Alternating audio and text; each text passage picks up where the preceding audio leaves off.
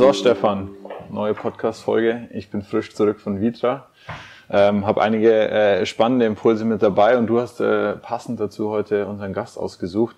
Ähm, wo hast du den ausgegraben? Ich habe gehört, ich, äh, ihr kennt euch vom Pausenhof früher. Ja, fast. Ja. Also ich meine, erstens mal ist der Nachname schon immer ein guter Wortwitz gewesen. Er ist nämlich Stefan Kaiser. Ich bin ja der Stefan König. nee, wir kennen uns in der Tat äh, vom Achtung, Pausenhof. der kommt flach. vom, äh, vom, vom Reuchlingen-Gymnasium. Äh, er ist ein, ja, ein paar Jahre jetzt, war er über mir. Aber es ist so in einer kleinen Schule auch sehr agiles Arbeiten damals gewesen. Hat man halt viel miteinander zu tun gehabt, auch mit den Klassen unter und über einen. Ja, und dann auch über den Sport, bisschen Tennis gespielt. Man ist halt einfach dran geblieben und übers Internet, Google ist ja da eine Weltmacht, kann man auch ganz schnell rausfinden, was denn der ein oder andere so macht jetzt.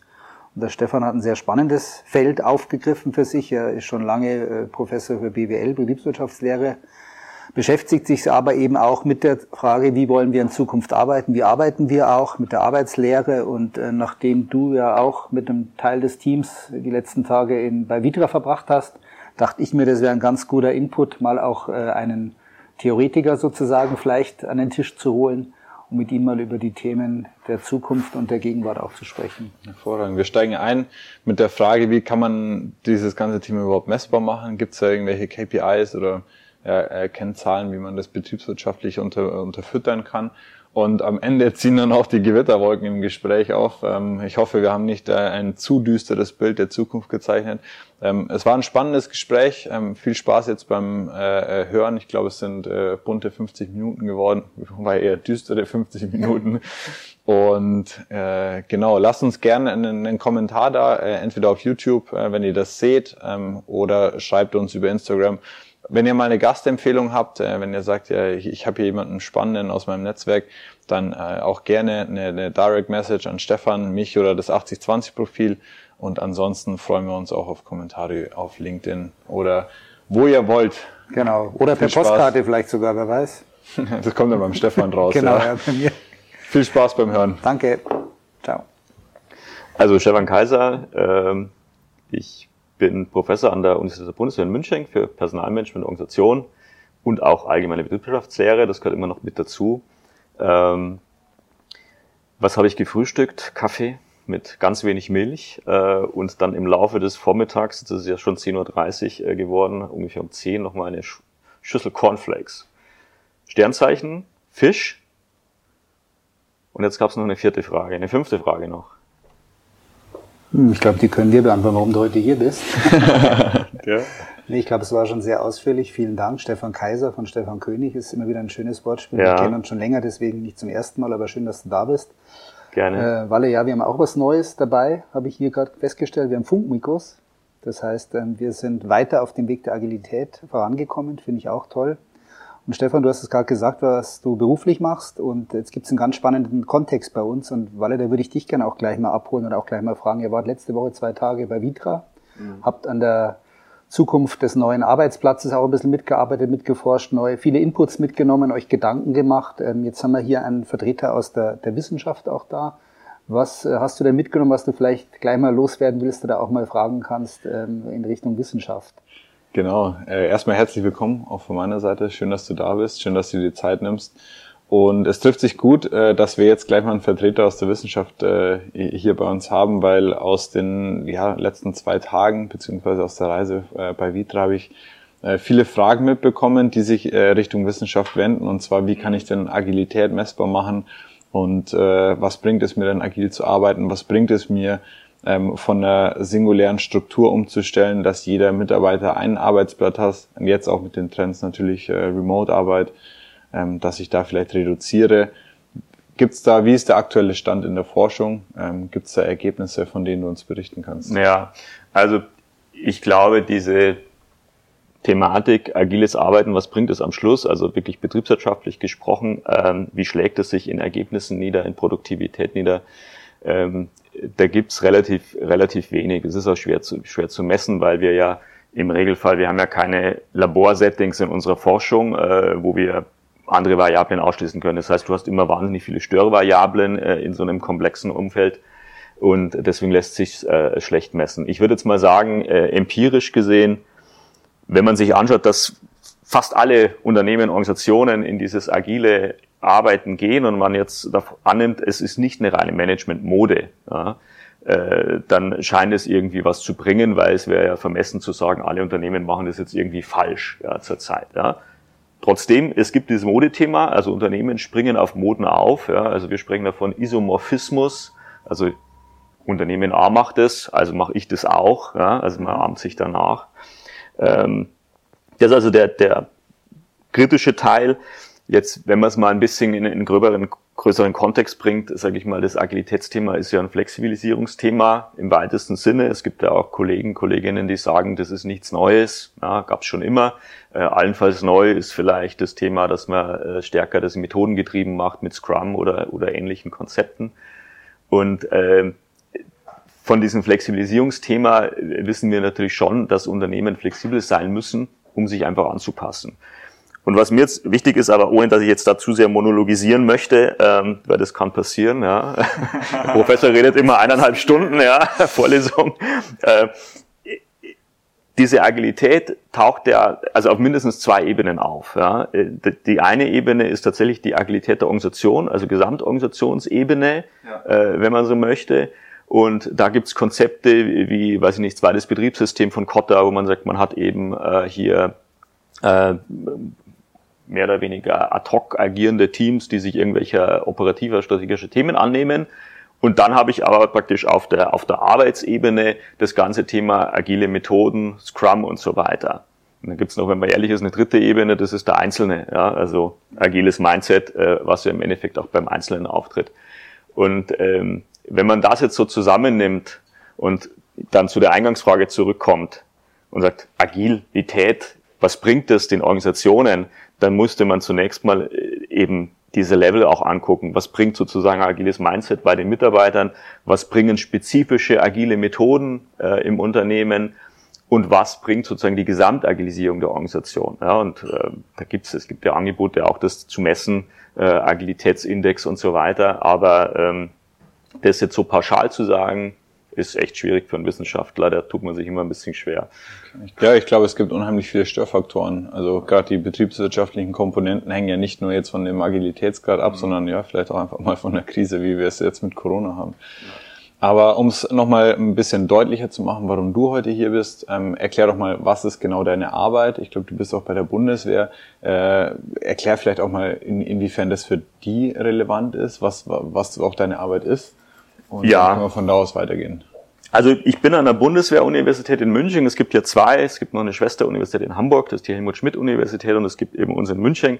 Wir sind eine vergleichsweise technische Universität, also wir haben so wie Luft- und Raumfahrttechnik äh, zum Beispiel auch als Fakultät, aber eben auch die Wirtschaftswissenschaften, wo ich angesiedelt bin.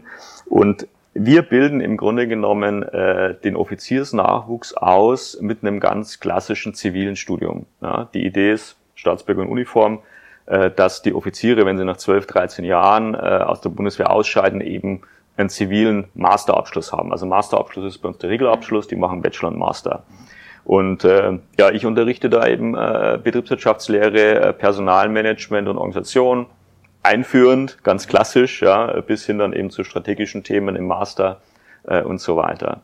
Und dann auch äh, noch im MBA, also wir haben dann bieten dann auch MBA an äh, für die Offiziere, wenn sie ausscheiden. Also wir haben jetzt zum Beispiel dann jemand, der Luft- und Raumfahrttechnik studiert, ist dann bei der Bundeswehr und nach zwölf Jahren kommt er dann zu uns und kriegt nochmal einen MBA, äh, um sich dann eben für die Praxis äh, vorzubereiten. Das ist sozusagen jetzt der, der Kontext. Wir selber sind da total zivil, also ich bin kein äh, Soldat, sondern ich bin also ziviler Bundesbeamter. Äh, Normalerweise schon, ja. Äh, also manchmal habe ich dann auch ein Hemd an und ja. kein T-Shirt, ja. ja. Aber jetzt Aber bin ich bei so einer, bei so einer äh, agil arbeitenden, modernen Beratungsfirma bin, dann darf ich im T-Shirt kommen, habe ich mir gedacht. ähm, Nein, also das ist alles, alles ganz, ganz zivil. Auch die Studierenden sind bei uns im Regelfall äh, zivil unterwegs. Manchmal haben die ja schon mal eine militärische Verpflichtung oder so, dass sie am Nachmittag dann äh, mal eine Schießübung machen müssen oder sowas ähnliches oder ein Marsch. Dann haben die auch schon mal eine Uniform an, äh, aber im Regelfall sind die wirklich dann fürs Studieren da. Das, das Studium ist quasi denen befohlen, ne? Mhm. also das ist ganz witzig eigentlich. Und dann arbeiten die so. Aber jetzt nochmal das Thema Agilität der Bundeswehr insgesamt ist sicherlich nicht mein Thema. Ich kenne dazu die Bundeswehr zu wenig, aber natürlich äh, gibt es da schon auch äh, äh, Ansatzpunkte, das zu, zu machen. Und ich hatte jetzt gerade im, im einer Masterarbeit äh, einen Studenten, der äh, über Agilität der Bundeswehr tatsächlich gearbeitet hat auch und sich das angeguckt hat. Und das passiert also immer wieder. Es gibt durch dieses Führungskonzept der Bundeswehr, nämlich Führen mit Auftrag, ja, dass man so jemand einfach einen Auftrag äh, erledigt und aber eigentlich egal ist, wie er das macht, er muss nur den Auftrag erledigen. Mhm. Ähm, jetzt mal ein bisschen holzschnittartig beschrieben. Das Konzept ist vielleicht ein bisschen komplexer in Wirklichkeit. Ähm, Gibt es da eigentlich relativ viel Agilität, also mehr als man denkt. Also es ist an der Stelle gar nicht so hierarchisch Befehl Gehorsam, wie man das vielleicht jetzt in, einer, in einem konkreten Einsatz sich so vorstellt oder wie wir das vielleicht im äh, Grundwehrdienst äh, oder so erlebt haben mal, sondern das ist dann doch äh, durchaus breiter. Und es gibt dann auch Konzepte, sage ich mal, wie die spezielle Einsatzkräfte, die sehr agil sind, würde man sagen, ne? weil die ja komplett neuartige Problemstellungen haben und dann müssen die sehr schnell, sehr agil auch reagieren. Und ich hatte vor einiger Zeit eine, eine auch eine interessante äh, Abschlussarbeit von einer Studentin, die hat es äh, zusammen mit einem großen Automobilhersteller hier vor Ort geschrieben. Äh, und die hat also äh, tatsächlich versucht, die Agilitätskonzepte, die sie von der Bundeswehr kennt, von den speziellen Einsatzkräften, zu übertragen auf diesen industriellen Kontext. Und da konnte, zumindest haben sie es gesagt, die Audianer, also konnten da also sehr viel von lernen auch angeblich. Also so gesehen, so ganz unagil ist die Bundeswehr nicht. da darf man sich nichts vormachen. Mhm. Was mich jetzt interessieren wird, vielleicht um es auch konkret runterzubrechen, Remote-Arbeiten ist ein großes Thema durch Corona jetzt in aller Munde mhm. sozusagen. A, wird es bleiben? B, gibt es da schon Erkenntnisse? Kann man das messen? Hat das an der Produktivität äh, Spuren hinterlassen? Also da gibt es schon rela gibt's relativ viel. Also jetzt momentan äh, arbeiten ganz viele Kollegen, äh, Kolleginnen an, an, Studien. Also das ist auch wirklich mit Corona sehr viel angestoßen worden und wurde auch viel gefördert. Und das ist natürlich jetzt für einen Wissenschaftler, wenn man das so sagen kann, äh, ein, ein toller Fall, ja, also ein, ein äh, toller Fall, dieses Experiment, Experiment Homeoffice ähm, so ein bisschen sich anzugucken, zumal ja viele Leute jetzt ins Homeoffice geschickt wurden, die sich das nicht freiwillig überlegt haben. Ja, aber es gibt aus der Vergangenheit gibt schon sehr viel Studien zum, zum Thema Homeoffice. Und ähm, es gibt auch schöne Ergebnisse dazu, dass wir sehen, dass für bestimmte Arbeiten, nämlich da, wo es geht, äh, Dinge abzuarbeiten, äh, dass das zu Hause effizienter gelingt, weil man äh, weniger Unterbrechungen hat. Das gilt aber eben für das Klientel, die sich Homeoffice selber ausgesucht hat und entsprechend auch die Rahmenbedingungen zu Hause hat. Wenn wir das jetzt heute angucken, du sagst, du hast Homeoffice und du hast gleichzeitig auch Homeschooling, weil du eben zufälligerweise zwei, drei Kinder hast, dann würde ich sagen, ist die Effizienzfrage eine andere. Ja? Und wir, wir haben ja viel auch, äh, konnten, wird auch viel beobachtet, dass natürlich Leute äh, auch Probleme im Homeoffice haben, das, das überfordert mich und ich kriege das nicht getrennt. Und äh, es gibt Forschung zum Thema Unterbrechungen in der Arbeit, ne? Mhm. Ähm, im, im Bürokontext, ja, aber das gibt's natürlich zu Hause auch. Ne? Da sind die Unterbrechungen vielleicht andere. Also so, dass man das äh, schon weiß, also auch das gilt auch für Teilzeit übrigens, ne, dass Teilzeit in gewissen Settings natürlich produktiver ist. Ja, das gleiche gilt für, für Homeoffice oder Remote-Arbeit. Ähm, allein, dass man sich die Arbeitswege spart, ist da auch ein Riesenthema. Aber ähm, man kann es eben auch hier, ähnlich wie zum dem Agilitätsthema, man kann es nicht ohne, so ohne weiteres pauschalisieren. Ne? Wir sind natürlich immer auf der Suche nach generalisierenden Aussagen. Ähm, das funktioniert aber eben nicht immer so leicht. Da ganz kurz eingehakt, generalisierende Aussage, die äh, auch immer wieder an mich herangetragen wird, ist, dass Unternehmen die Mitarbeiter ja nur überwachen wollen. Deswegen sind sie gegen das Homeoffice. Was, also würde ich pauschal erstmal die generalisierende Aussage ablehnen, aber was müssen denn Unternehmen deiner Meinung nach tun, damit Homeoffice oder von Remote-Arbeiten funktioniert, auch im Sinne der Führung, weil ich glaube, bei der Bundeswehr, und jetzt sagen wir, wir sind im Einsatz, ist so eine Remote-Arbeit erstmal irgendwie nicht möglich. Ja, also viele Themen. Also zunächst mal ist es so, es gibt, äh, wird da auch eine irgendwie zweigeteilte Belegschaft geben. Ja, es wird nicht jeder remote arbeiten können oder zu Hause arbeiten können. Ich denke jetzt an einen Montagearbeiter in der Industrie, der muss halt sozusagen in die Halle kommen und dort arbeiten am Shopfloor. Ne? Das geht halt nicht anders. Ähm, andere können schon zu Hause arbeiten. Jetzt ist die Frage, wie, wie führt man diese Leute? Und ähm, da unterscheiden wir ja zwei, zwei unterschiedliche Führungsaspekte. Das eine ist die personelle Führung, ja, wo ich praktisch als Führungskraft versuche, Einfluss auf den Mitarbeiter auszuüben. Übrigens auch umgekehrt, ne? äh, gibt es auch rückwärts. Und dann gibt's, äh, sag ich mal, strukturelle Führung, ja, durch äh, entsprechende Tools und so weiter äh, oder Systeme. Und äh, wenn man das unterscheidet, dann fällt natürlich zunächst mal auf, dass sich sozusagen diese personelle Führung dadurch ändert, dass ich bestimmte Führungsstile, Mittel nicht mehr anwenden kann. Also ich kann jetzt hier nicht Führung durch Walking Around machen, ja, gehe hier bei euch durch die Hallen und so sehe ich den Mitarbeiter, spreche ich den an, was machst du gerade, wie läuft's da und so, das funktioniert natürlich nicht. Ähm, also muss ich schon mal ein anderes Medium nutzen. Also ich muss den vielleicht anrufen oder muss ein Zoom-Meeting aufsetzen. Ja. Äh, individuell, in der Gruppe, wie auch immer. Also das, das verändert sich natürlich relativ, relativ schnell und das ist auch trivial. Ähm, die Frage ist, ähm, wie sieht das, wir nennen es LMX, Leader Membership Exchange aus? Also was passiert da eigentlich wirklich auf der, sage ich mal, affektiven Ebene auch? Das ist eigentlich dann das Interessantere. Und äh, da gibt's auch schöne Studien äh, aus, der Thema, aus dem Thema virtuelle Führung. Also virtuelle Führung ist ein ganz altes Thema. Viele Führungskräfte führen ja schon ganz lange virtuell, also gerade im internationalen Kontext.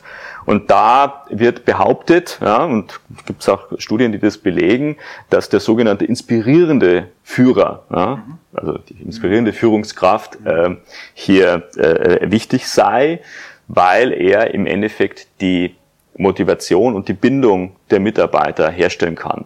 Also nicht praktisch der Mitarbeiter, der transaktional führt, der sagt, das ist zu tun, bitte tun, dann überprüfen, falls nicht geschehen, sanktionieren, falls schon geschehen, belohnen, sondern im Endeffekt eher so dieser inspirierende, transformative Führung ist so ein bisschen ähnlich auch, ne? großes Ziel äh, und der Mitarbeiter läuft dann von selber. Mhm. Das funktioniert in vielen Bereichen, aber äh, wir wissen natürlich auch aus anderen Studien, dass es äh, Mitarbeitende gibt, die da überfordert sind. Ja, die sagen, nee, ich, ich will das nicht, ich will genau gesagt haben, was ich tun soll. Und äh, ist mit das dem ein Altersthema, Entschuldigung, Frage des Alters? Ähm, ja, jein. Ich glaube nein. Ich glaube nein. Das ist eher, glaube ich, ein Thema auch der äh, Thema Persönlichkeit, aber auch Thema der Aufgaben, die man hat. Ne? Mhm. Also das ist, glaube ich, schon ein Ding. Alter ist da nicht unbedingt ein Thema. Es gibt diese Generationenstudien, die in die Richtung argumentieren. Deswegen vielleicht auch die Frage, dass jetzt mal so eine Generation Z vielleicht anders funktioniert als noch wir, weiß nicht, mhm. Generation Golf, glaube ich, sind wir beide mhm. oder X. Ähm, aber diese Studien sind eigentlich methodisch meistens relativ schwach und es gibt dann eher Indizien in Richtung sozusagen den gesamtgesellschaftlichen Wertewandel, ja, okay. ähm, der so ein bisschen in die Richtung geht. Ähm, und da sind wir dann bei so Themen wie New Work oder äh, was ist mit Purpose und, und so weiter. Ne?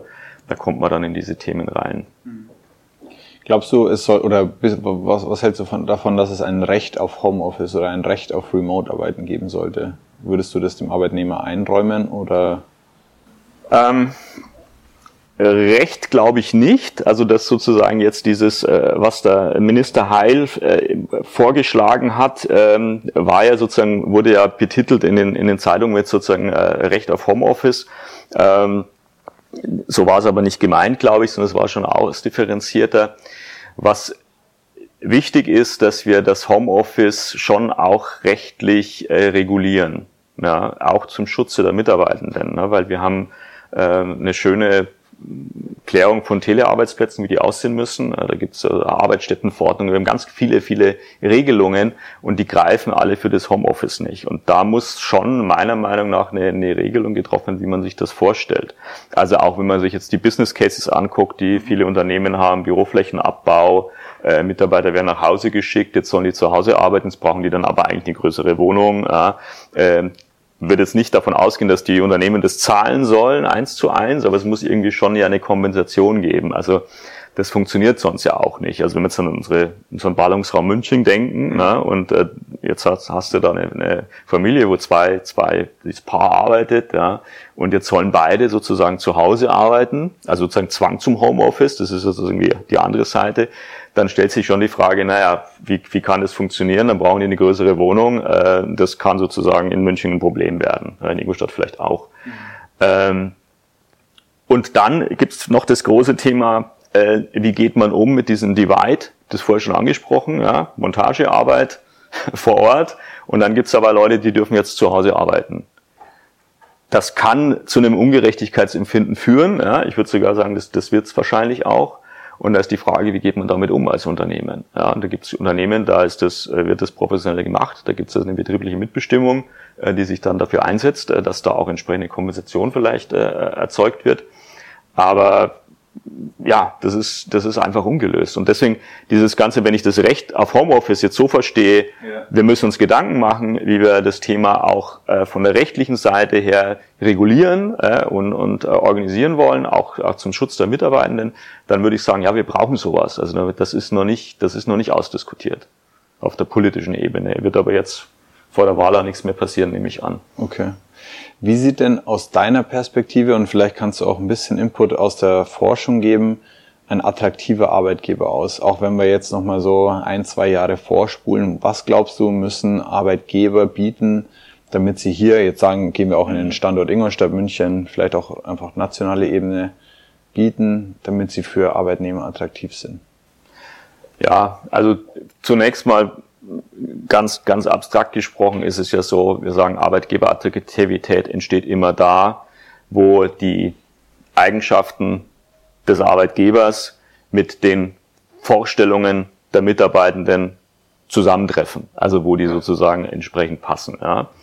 Und äh, dann gibt's noch das Thema, da sage ich, ich bin nicht allein im Wettbewerb, sondern es gibt noch andere Mitbewerber. Das heißt, äh, ich muss mich auch differenzieren im Wettbewerb. Also gibt schon mal nicht die, die Aussage, was macht alle Arbeitgeber irgendwie Attraktivität, attraktiv, sondern wir müssen gucken, wie differenziert sich das über unterschiedliche äh, Mitbewerber. Ja, also wenn jetzt äh, 80-20 sagt, wir haben drei tolle Eigenschaften als Arbeitgeber, ja, wie zum Beispiel äh, ganz tolle Büroräume, dann ist für mich die Frage, interessiert es die Mitarbeiter? Ist das für die ein Thema? Und das zweite Thema ist, haben das andere Unternehmen vielleicht auch? Wenn das andere Unternehmen auch haben, dann ist es äh, toll, dass sich die Mitarbeiter damit identifizieren, aber es ist kein Alleinstellungsmerkmal. So, ja. Das ist so die, die, die Grundlogik eigentlich, ähm, Employer Branding im Grunde genommen, Arbeitgeberattraktivität. Jetzt ist die Frage, was stecken für Inhalte drin? Das war ja, war genau, ja Frage. jetzt können wir es konkret es gibt, machen. Ja. gibt alte Studien, äh, viele Studien, wo wir immer sagen, ist da vielleicht soziale Erwünschtheit mit im Antwortverhalten drin, ne? War dann immer die netten Themen genannt, ich möchte mich weiterentwickeln, ich möchte lernen und so weiter. Ähm, es gibt dann aber auch äh, komplexere äh, Studien mit Conjoint-Methoden, äh, wo man nicht so genau erkennt, was man eigentlich gerade antwortet. Und da kommt schon auch raus, dass das Thema Gehalt also eine Rolle spielt. Ich sage das dann immer so immer Cash is King. Ja, also das spielt schon eine Rolle, das darf man nicht vergessen. Ähm, und dann gibt's aber eben diese diese Entwicklungen, die jetzt, sage ich mal, eher auf dieser weichen Ebene sind. Äh, kennt wahrscheinlich diese Umfragen, die Gallup macht jedes Jahr. Äh, und die Fragen zum Beispiel, das ist vielleicht ein gutes, gutes Beispiel für was macht ein Arbeitgeber attraktiv. Die Fragen, das ist auch ein bisschen amerikanisch natürlich angehaucht, die Fragen, do you have a best friend at work? Mhm. Ja, also mhm. hat man eine Vorstellung, für, für vielleicht viele Deutsche ein bisschen komische Vorstellung gesagt, ich brauche ich dann einen Freund oder Freundin bei der Arbeit, ja, äh, eigentlich ja nicht, wir sind ja Kollegen, aber gemeint ist das Thema Atmosphäre äh, und so weiter, gehe ich da wirklich gerne hin? Fühle ich mich verbunden? Ja, ist es ein affektives Commitment? Gehen wir am Abend noch eine Pizza essen oder ein Bier trinken und, und so weiter? Also ist es mehr als nur reiner Arbeitskontext? Und äh, deshalb passiert auch das, was ja auch äh, hier so ein bisschen zu beobachten ist, dass man ein bisschen private Elemente reinbringt. Ja, also ich sehe das hier, das sieht man jetzt im, im, Video nicht, aber ihr habt hier zum Beispiel auch Getränke, ihr habt eine Kaffeemaschine, ihr habt äh, äh Möbel, wo man sich zusammensetzen kann, äh, ihr habt eine Dutzkultur. Äh, das ist genau sowas, das spricht eben diese Themen an, die dann eben auch attraktiv machen vielleicht äh, für, für Mitarbeitende, für die, die das wollen. Ja, ich würde jetzt nicht ausschließen, dass es also auch äh, Menschen gibt, die sagen, genau das will ich in der Arbeit eben nicht. Ja?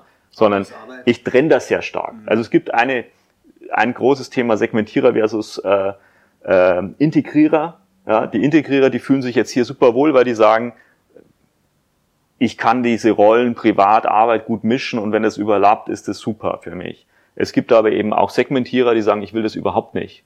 Ja, ich will es getrennt haben, ich mache meine Arbeit, äh, 9 to 5 und dann möchte ich aber Ruhe haben. Ja? Mhm. Und da will ich auch nicht äh, im Zweifel, das ist ein interessant, ne? dann will ich auch nicht irgendwie einen Betriebsausflug machen, der am Wochenende ist. Und wenn es trotzdem die super tolle, weiß ich nicht, äh, Rafting-Tour äh, ist, das will ich nicht, weil da will ich sozusagen eigentlich was mit der Familie machen. Mhm. Und das ist so ein bisschen natürlich auch Aufgabe der Wissenschaft zu differenzieren, ne? weil du fragst mal, generalisieren und ich, ich muss jetzt immer sagen, ja, ich merke schon, schon ja. einfach. Ja. Ich merke schon, ich versuche dich zu knacken, aber wir kommen noch nicht so wirklich an den Punkt. Ja, ja. ja es ist spannend. Also ich glaube, Unternehmen stehen da vor einer äh, riesen Herausforderung und dann vielleicht auch nochmal ähm, da aus meiner Perspektive ähm, herausgesprochen. Ich glaube, ähm, so diese unsere Generation, meine Generation und ich glaube, die, die noch jünger sind, die wollen es noch mehr. Die suchen immer den Sinn in der Arbeit. Und ich glaube, für den Arbeitgeber ist es unheimlich schwer, diesen Sinn da zu transportieren. Weil ich glaube, es gibt sehr viele Arbeiten, die sind jetzt nicht wirklich sinnstiftend, aber die müssen gemacht werden. Und darauf Antworten zu finden, ist unheimlich schwer und das branchenübergreifend. Also ich glaube, es ist wenig inspirierend im äh, Hotel zu stehen und tagtäglich Betten zu machen. Also ähm, oder ähm, ich ja. weiß nicht, also auch äh, konkret, wir haben ja jetzt hier äh, schon den ersten Zuschauer und Zuhörer hinter der Kamera. Ähm, wenn ich mir, wenn, wenn wir in den Konzern gehen und in den Vertrieb und da einfach äh, ja stupide Excel-Tabellen oder PowerPoints auszufüllen, weiß ich nicht, ob das so sinnstiftend ist, die Arbeit gesehen alleine. Und dann kommen wir zu deinem äh, inspirierenden Führungsstil, wo man sagt, okay, man hat ein, ein, Big Picture, das man zeichnet und geht nach Amerika zu Elon Musk oder zu ähm, Richard Branson, der jetzt äh, in, in, in, in Raum geflogen ist. Ja. Ich glaube, das sind, das sind dann Projekte, die, die sehr spannend sind. Aber so, sowas ist, glaube ich, für einen elitären Kreis vorenthalten, wo du sagst, vielleicht dürfen 20 Prozent der Arbeitnehmer an sowas arbeiten, aber 80 Prozent müssen Knochenarbeit machen. Ja, gut, das ist, das ist richtig. Also, ähm, aber man darf natürlich dann auch an der Stelle jetzt nicht nur die eigentliche sozusagen Arbeit, also die Aufgaben angucken, sondern auch die Einbettung sozusagen in größeren Kontext. Ne? Genau. Also für was steht das Unternehmen? Ne? Also ähm, und aber auch da würde ich würde ich dir schon recht geben. Das ist natürlich für Unternehmen unterschiedlich leicht äh, oder einfach. Also wenn man jetzt ein sage ich mal, ein Unternehmen nimmt, ähm, was nehme ich denn? Ja, äh, sowas wie Greenpeace zum Beispiel, ja, äh, als, als öffentliche Organisation äh, steht eben für den Einsatz für die Umwelt. Ja. Sagen, das ist sozusagen vielleicht ein Purpose, der sehr klar ist, äh, wo sich viele Leute sicherlich mit identifizieren können und sagen, das da arbeite ich mit. Ne? Mhm. Ähm, ein anderes Unternehmen tut sich da schwerer. Ich würde aber jetzt mal, um auf das Bettenmach-Beispiel zu kommen, da kann man schon sehen, dass man das natürlich in den Kontext einbetten kann. Natürlich gibt es sowas wie eine Art operative Exzellenz auch beim Betten machen, ja, und auch das kann eine gewisse sozusagen Arbeitsbefriedigung bedeuten. Man sagt, ich mache das ordentlich und gut und ich kriege eine, eine, Rückmeldung vielleicht auch mal von den Gästen, dass das passt, äh, von von äh, den entsprechenden sozusagen äh, Chefs und so weiter, dass dass meine Arbeit gut ist. Äh, das motiviert doch auch, ne? Und äh, dann das ganze Thema, dass man sagt, wir sind stehen also für Tourismus, ne? Äh, das fällt jetzt vielleicht auch wieder in unterschiedlichen Hotels unterschiedlich leicht. Ne? Da gibt es auch, glaube ich, unterschiedliche Hotels, äh, wo das äh, leichter oder schwerer fällt. Ne? Aber ich denke, dies, dass das gelingt schon auch vielen Unternehmen, die sich um dieses Purpose-Thema kümmern, das entsprechend äh, einzubetten und dann ein, ein, Narrativ zu finden, mit dem man das dann auch klar macht, äh, für was das Unternehmen, für was das Unternehmen steht. Ne? Klassisches Employer Branding wahrscheinlich an der Stelle, oder? Im Grunde genommen ist das dann Employer Branding, ja. Also diese das diesen Claim, ja. den Claim zu finden dann am Schluss. Man sagt, für was stehen wir, was ist unser Claim und da muss dann auch irgendwie der Purpose mit drin sein. Ne? Es ist mit dem einen ja nicht getan. Wir hatten heute früh ein Kundengespräch und da hat der Florian ein Beispiel erzählt. Ich glaube, du kennst es. Ich glaube, das hat er auch aus der Vita-Reise mitgenommen, ein hiesiger Automobilclub, der sein, äh, ja, sein Bürooffice umgestellt hat, riesen mhm. äh, umgebaut hat, auch mit tollen Möbeln, tolle, mhm. tolles Setting geschaffen hat. Äh, das Problem ist, dass äh, es nicht angenommen wird und ja. fragen sich, warum, woran liegt es? Ja, weil eben auch äh, der Stil nicht dazu passt, der Führungsstil und weil eben auch den Mitarbeitern nicht vermittelt wird, wozu das alles da ist. Ja. Eigentlich ein klassisches Beispiel, wie so ein gut gemeintes äh, Invest vielleicht auch, ja, ist ja auch ein Invest, dann eigentlich auf halber Strecke verhungert, weil eben das Ganze nicht von oben nach unten äh, auch gedacht worden ist. Ja, ich kenne das, ich kenne das Beispiel ganz gut. Also ich nehme jetzt an, du meinst das gleiche, das, den, äh, das was ich auch meine. Und äh, da ist es so, man hat dann ein äh, Bürokonzept entwickelt, das äh, im Grunde genommen auch nicht äh, richtig kommuniziert war und das sozusagen auch nicht auf allen Ebenen vorgelebt wird. Ne? Also die Geschäftsführer sind, glaube ich, drei. Die haben also relativ weit oben relativ große sozusagen Einzelbüros. Das war der Stand vor drei Jahren zumindestens, als ich das Bürogebäude besucht habe. Äh, zum Teil mit Blick Richtung Süden auf die Alpen, also ganz schön. Und äh, unten drunter sozusagen wurden so klassische äh, Büroflächen konzipiert mit, äh, mit äh, Hoteling, Containern und so weiter, äh, wo man also nicht mehr einen festen Arbeitsplatz hat. Und jetzt war das aber so, dass die, die Arbeitswelt da komplett anders ausgesehen hat. Ja, das waren eben äh, in erster Linie waren Sachbearbeiterinnen äh, und die hatten Arbeitsplätze, die waren sehr stark personalisiert auf zwei Ebenen. Einmal personalisiert, weil ich da eben, weiß ich nicht, das Bild von meinen Kindern drauf hatte, dann hatte ich vielleicht eigene Blumen dastehen und so weiter. Also das war mein Arbeitsplatz. Plus personalisiert, weil links saß die Frau Meier noch, rechts der Herr Huber und die kannte ich eh schon seit Ewigkeiten und so saßen wir die letzten 20 Jahre. Ja. Und von heute auf morgen äh, passiert Folgendes, ich muss diesen Schreibtisch räumen, krieg also einen kleineren Schreibtisch, äh, weiß auch in der Früh nicht, wo der steht, wenn ich komme. Mhm und dann passt das nicht. Und das ist das, was ich vorher gesagt habe. Ne? Mhm. Ähm, für dich, du bist ja noch super jung, ja. Danke. super. Passt, passt das halt prima, ja. Äh, und äh, du willst es auch gar nicht anders. Aber für diese Mitarbeitenden in dem, in dem Beispiel hat das halt damals nicht gepasst. Mhm. Ja? Und die müssen jetzt im Grunde genommen gucken, wo sich das hinentwickelt. Also ob man das dann zurückfahren muss oder ob man das nicht zurückfahren muss. Mhm. Plus, was ist mit Homeoffice? Ja, also braucht man diese Flächen überhaupt noch? Ja. Also wir waren äh, bei uns äh, nebenan ist also ein, äh, auch in, in München neben Neubiberg gibt es also auch viele Unternehmen und die haben auch gebaut und die haben auch große Konzepte jetzt gehabt mit agilen Arbeiten. Ja, und ich bin gespannt. Das haben wir jetzt vor vor, bevor Corona losging, äh, waren wir da, da wurde das dann eröffnet und dann haben wir da unsere, unsere Studie vorgestellt. Äh, da haben wir überprüft, ob diese Räume sich für agiles Arbeiten eignen mhm. werden. Ja? Auch irgendwie schwer zu sagen und so, aber haben wir ein bisschen versucht, so ein bisschen das an Kriterien festzumachen. Und ähm, ich bin jetzt gespannt, also wenn ich jetzt mal wieder da vor Ort bin, ob diese Räume jetzt überhaupt eh irgendwie genutzt werden. Weil ich mir vorstelle, dass diese ganzen Entwickler, die da eigentlich arbeiten, ja auch super von zu Hause arbeiten können. Ja. Und da kommen wir, wenn ich mal an ein anderes Thema setzen darf, ja, ähm, nochmal zu einem anderen The Thema, weil wir jetzt über Arbeitgeberattraktivität und Employer Branding und so weiter gesprochen haben.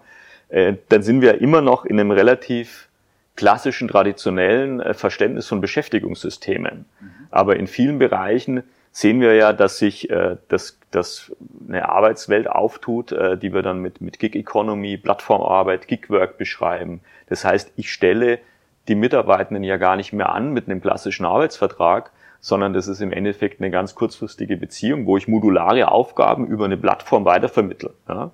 Ähm, und das ist gerade, weiß nicht, in der IT-Entwicklung, aber auch im, im Bereich, weiß nicht, Produkt, Produktdesign, Verpackungsdesign, mhm. äh, irgendwelche Marketingaufgaben äh, zu machen, irgendwelche Social-Media-Aufgaben zu übernehmen, ähm, gebe ich das einfach raus in irgendw auf irgendwelche Plattformen. Mhm. Ja. Und äh, da wird das dann erledigt. Und es wird dann auch erledigt international, ne? weil natürlich äh, jemand, der dann in Malaysia sitzt, äh, das genauso gut macht, aber halt viel, viel günstiger ist als ein vergleichbarer Freelancer in Deutschland. Und äh, das wird auch ein Trend sein, äh, der kommt. Also man konnte jetzt gerade in Corona sind diese Plattformen unglaublich gewachsen. Ja. Äh, Was glaubst du, woran liegt das? Also es ist, um ehrlich zu sein, jetzt ein Trend, den ich noch gar nicht auf dem Schirm habe, aber definitiv so. Das liegt da, also es liegt daran, glaube ich, weil die Leute natürlich zu Hause sitzen und sich überlegen, was kann ich denn eigentlich jetzt noch nebenbei arbeiten? Und dann kommen solche Plattformen. Also Beispiel, ja, mhm. Jetzt habe ich einen, einen, Entschuldigung, ich klappe hier immer, ich hoffe, das äh, ist nicht zu laut. Ich habe einen Ingenieur, einen Entwicklungsingenieur, keine Ahnung, was der genau macht, aber äh, der macht irgendwelche äh, Entwicklungen für irgendwelche Bremssysteme, ja, äh, und äh, arbeitet beim tollen Automobilhersteller hier vor Ort, ja, äh, wohnt aber zufälligerweise in Wolnsach. Beispiel, ja, Beispiel Mitarbeiter. Ähm, und jetzt arbeitet der seit vielen Monaten von zu Hause, äh, hat da auch die Systeme dastehen, kann also mit seinen Kollegen sprechen über Zoom und, und so weiter. Und äh, jetzt stellt sich irgendwann die Frage, was passiert mit der organisationalen Zugehörigkeit? Also mit der organisationalen Bindung, mit dem Commitment. Ähm, Und da können wir eigentlich schon uns überlegen, naja, das könnte ja gut, gut sein, dass der dadurch, dass er eh nicht mehr ins Büro fährt, also die Bindung an den Raum fehlt, ja, Raum wichtiges mhm. Thema, äh, das Gefühl hat, naja, irgendwie so richtig dazugehören tue ich nicht mehr. Äh, jetzt bin ich da nochmal vielleicht versetzt worden, den Chef habe ich noch gar nicht gesehen, äh, meine Führungskraft, äh, neue Kollegen gibt's auch, die habe ich auch bisher nur über Zoom gesehen. Und dann den Sprung zu machen, zu sagen, warum kann ich nicht eigentlich am, am Nachmittag das, was ich hier für die Audi mache, auch nicht gleichzeitig auch noch für BMW machen oder für einen Daimler oder für Porsche, um noch einen VW-Konzern zu nennen, ähm, der ist total naheliegend.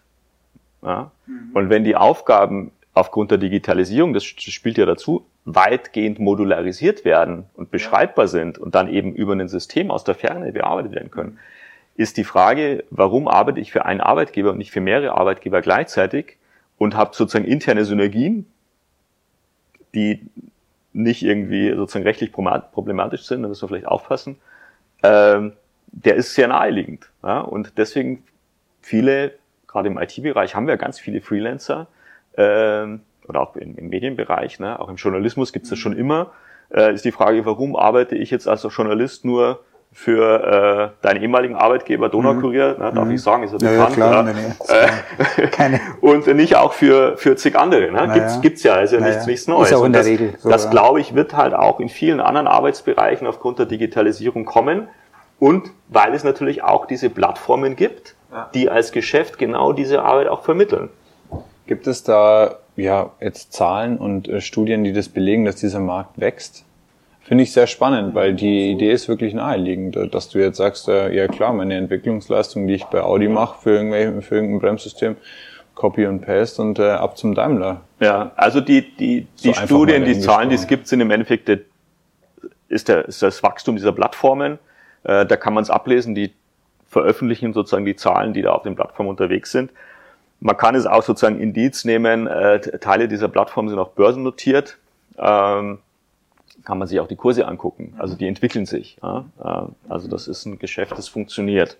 Die Frage, wie groß wird das? Ja? Die sind natürlich vergleichsweise immer noch klein, aber äh, wir sehen das schon. Auch jenseits der Plattformen, das ganze Freelance-Thema, äh, Solo-Selbstständige, sagt man in Deutschland eigentlich ja. offiziell, ne?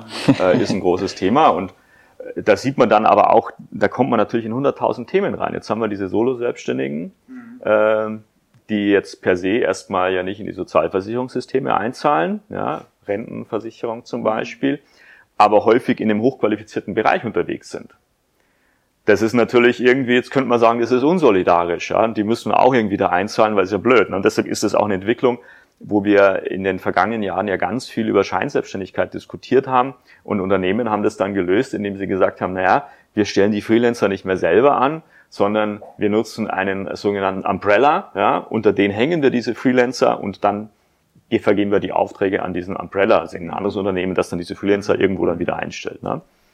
Ja, oder man schiebt die Freelancer eben in eine qualifizierte Zeitarbeitsfirma rein, mhm. die dann eben solche Angebote auch macht und das dann über die Plattformen vermittelt. Mhm. Ja, aber so kommt man eben vom Hundertsten ins Tausendste, wenn man sich mit diesen Entwicklungen in der Arbeitswelt beschäftigt, ja. dann sieht man, das ist schon sehr facettenreich. Wir haben schon fast ein paar Aktientipps jetzt dabei für die Insider dann, in die Börsen. Ja, also bitte, äh, zwar nicht als Kauftipp. nein, nein, dann muss man mal klar unterstreichen.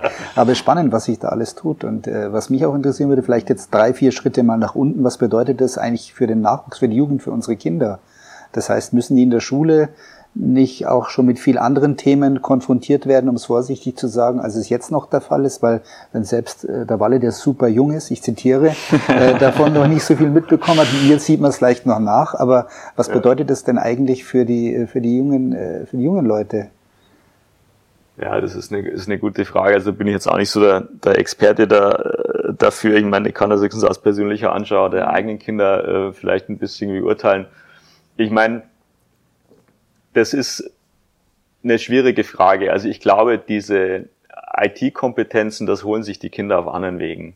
Mhm. Äh, ich weiß gar nicht, ob die Schule da schnell genug sein kann, äh, wenn ich mir das jetzt so überlege. Ja. Geht äh, ein kleiner Lacher, ich glaube auf keinen ehrlich. Fall. Ja, also das ist das ist schon ist schon ein Thema. Da sind die Kinder also einfach weiter als die als die Lehrer im Regelfall. Ja, wenn man jetzt mal von der Grundschule vielleicht absieht. Ja.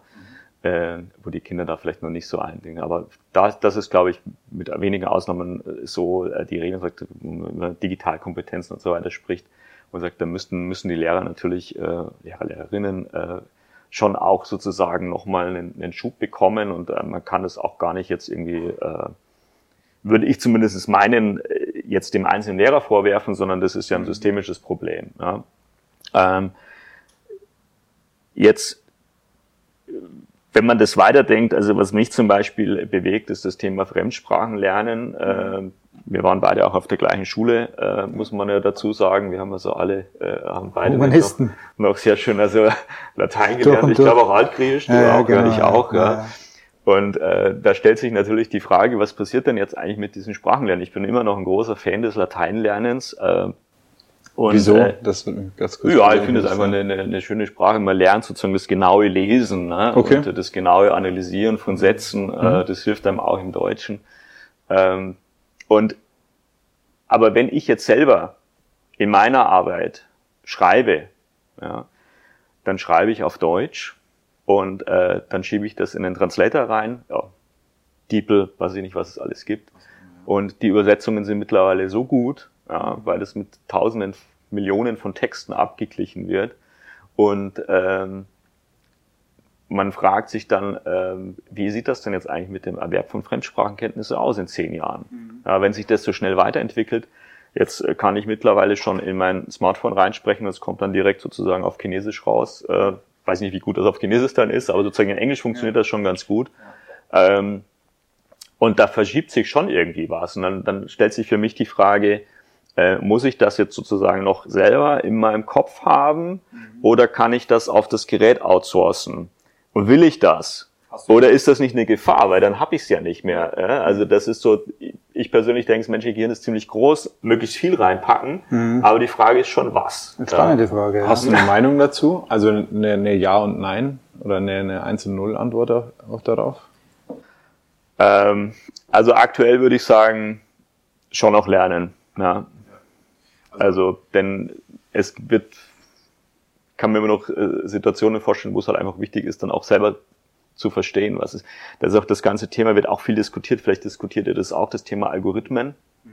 Äh, wir sind heute ja mit vielen Algorithmen konfrontiert. Ne? Das geht von der Hotelempfehlung, geht das an, wenn ich auf Booking bin und mir ein Hotel buche, ja, kriege ich Hotelempfehlungen. Äh, und ich weiß aber nicht hundertprozentig, auf welchen Algorithmen basieren diese Empfehlungen. Trotzdem folge ich ihnen. Mhm, ja. Also das Thema Explainable Analytics. Verstehe ich eigentlich, was mir mhm. da vorgeschlagen wird? Und äh, das gleiche auch, wenn ich jetzt im Callcenter arbeite, das ist jetzt auch was, wozu wir vor, vor einiger Zeit eine Forschung hatten. Und ich kriege Empfehlungen sozusagen, was ich dem Kunden jetzt für ein Handy anbiete. In meiner Soft in meinem Software-Interface als Callcenter-Mitarbeiter. Und dem folge ich jetzt. Ich verstehe aber gar nicht, weshalb ich das tue. Äh, was macht es mit meiner Entscheidungsfähigkeit? Also da, es gibt da Kollegen, die sagen, das ist also eine, Entmachtung des menschlichen Geistes. Mhm. Ja, also würde ich zu 100 Prozent ja. zustimmen. Und ich glaube, um auch nochmal auf deine Frage zu antworten, Stefan, ich glaube, es kommt zukünftig sehr, sehr auf Soft Skills an. Also deswegen habe ich auch nachgefragt, wieso du es für wichtig erachtest, Latein zu lernen und ja, so genaue Sätze zu lesen, Zusammenhänge zu verstehen, Kontexte zu verstehen. Und dann, also genauso wie es bei uns an der Wand steht und mit den Werten, die wir quasi nach außen kommunizieren, Mut zu haben, Dinge zu lernen, Verantwortung zu übernehmen. Ich glaube, das sind Themen, die muss man sich im Leben an, annehmen. Also eine Geschichte privat auch, ähm, ich hatte früher ähm, jetzt nicht so viel Bock in der Schule Gas zu geben und wenn dann die jährliche oder die halbjährliche Mathe-Klausur angestanden ist, dann war es ein richtiger Pain mit meinem Dad zu lernen, weil ich hatte keinen Bock und ich habe es nicht verstanden, aber wir haben uns so lange hingesetzt, ähm, bis ich es halt verstanden hatte. Und ich glaube, diesen Prozess zwischen, ja, jetzt erstmal 70 Prozent der Zeit dafür oder 80 Prozent dafür, der, der, der Zeit dafür aufzuwenden, einen Überblick zu bekommen, die Dinge zu sortieren, Zusammenhänge zu verstehen und dann 20 Prozent einfach nur noch mal ein bisschen üben und anwenden.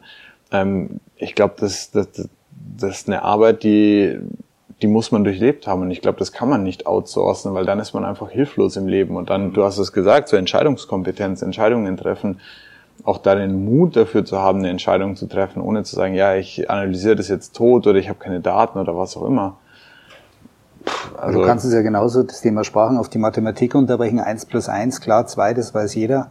Aber die schwierigen Geschichten, die kannst du alles äh, mit dem Rechner, das geht heute ruckzuck. Warum musst du das in der Schule noch lernen? Ich glaube, es also, ist einfach wichtig zu verstehen, ja. was die Zusammenhänge sind. Klar kann ich irgendwas ja. errechnen, aber ja. nicht. Also ja, ist da eine Korrelation oder aber ich kann jetzt mit der App hängen die Dinge zusammen? Die Aufgabe glaub, abfotografieren und kriegst Ergebnis mittlerweile. Ja. ja, das ist halt ein Teil der Aufgaben, die man im Leben hat, aber dann einfach ja. die Zusammenhänge zu verstehen und darauf äh, Handlungsempfehlungen auszusprechen. Zum Beispiel, also das, was du ja gerade beschrieben hast, eine Handlungsempfehlung für den Kunden. Ja. Aber ich also glaub, ich glaube, wir, wir müssen schon dazu. viele Dinge schon noch selber verstehen, ja.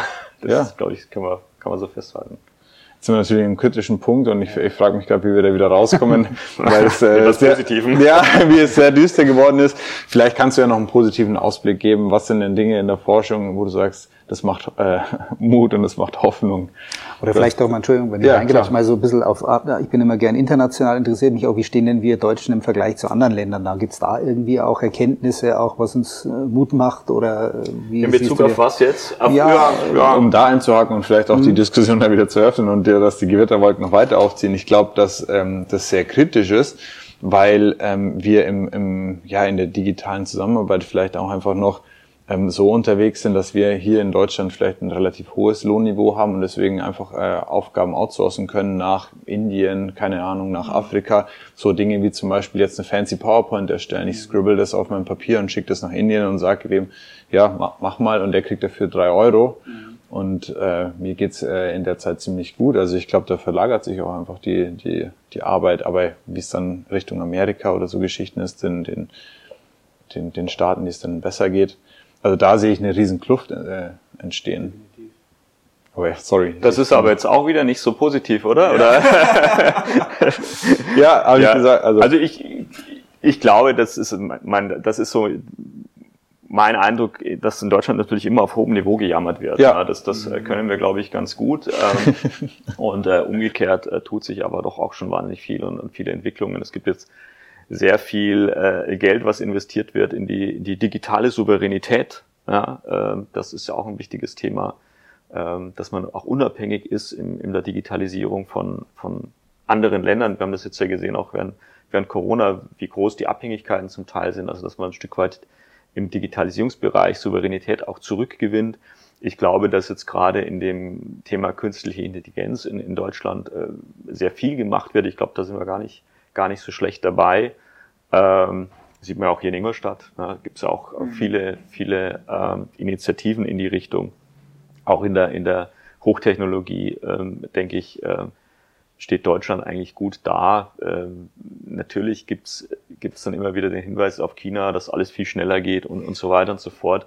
Und, aber ich finde, man muss da vorsichtig sein, ähm, weil es ja auch mit, äh, sag ich mal, anderen Dingen erkauft wird, äh, die wir nicht, nicht haben wollen. Ja, es ist, ähm, gerade bei Bauprojekten sozusagen, die in China dann schnell durchgedrückt werden, wo wir halt einfach einen demokratischen Prozess vorgeschalten haben. Ja. Und ich, ich würde meinen, das ist auch gut so, dass wir das haben äh, und dass es eben nicht so wie in China, China läuft. Ja. Und das darf man dann auch nicht einer rein ökonomischen Logik unterwerfen. Ja, das sage ich jetzt, obwohl ich Betriebswirtschaftler bin, aber das sind dann halt keine ökonomischen Logiken, sondern das sind dann halt andere Logiken, die auf einer anderen gesellschaftlichen Ebene wirken, also andere, nicht nur die reine Zweckrationalität mhm. des Geldes, sondern eben auch andere Vorstellungen sozusagen, was rational sein könnte. Das ist, glaube ich, glaube ich, wichtig. Und da ist Deutschland gar nicht so schlecht, ja, was diese Themen angeht. Das hört sich doch sehr versöhnlich an eigentlich. Gar nicht so ich schlecht. Denke auch. War in der ja. Schule, aber es war das, wollen wir nicht in Noten umrechnen, aber zumindest macht Spaß. Äh, gute zwei, würde ich sagen. Gute zwei, ja. Gute mal. zwei. Schön, ja, ja, auf jeden Fall. Ich weiß nicht, äh, hast du noch ein Thema oder willst du noch was mit einbringen? Also ich ja, bin noch wen grüßen vielleicht. Ich bin ja, völlig glücklich, wunderbar. Na super, nee, dann Walle. Hervorragend. Auf jeden Fall danke für deine Zeit. Ähm, schön, sehr dass gern. es geklappt hat. Ich glaube, es war äh, dann sehr intensiv doch. Ähm, hatte ich jetzt gar nicht so auf dem Schirm. Mhm. Ähm, wie, vielleicht noch eine Frage, wie kann man denn ähm, deine Arbeit so ein bisschen verfolgen? Und wenn man, wenn man jetzt da sagt, okay, irgendwie der Typ ist spannend, ähm, wie kann man dich da greifen? Also das ist äh, auf die typischen äh, sozusagen Plattformen. Also ich habe natürlich ein LinkedIn-Profil, äh, wo man mich gerne kontaktieren kann, keine Frage. Ansonsten gibt es sozusagen LinkedIn für Forscher, das heißt ResearchGate. Mhm. Äh, ResearchGate ist also auch so eine Plattform. Und äh, die im Netz sozusagen alle Publikationen suchen. Wir kommunizieren ja eigentlich über Publikationen äh, untereinander in der Wissenschaft, ja, und da kann man äh, auch dann Dinge finden und nachlesen und sich runterladen. Und natürlich auch auf der Webseite der, der mhm. Uni kann man mal gucken. Gibt es auch viele andere interessante Kollegen, die viel machen. Super, vielen Dank. Genau, an der Stelle nochmal danke und dann hoffe ich, dass wir uns nochmal über den Weg laufen irgendwann. Gerne, und hat mir Spaß gemacht. Noch einen schönen Tag. Genau, Alles Gute. Ciao. Ciao.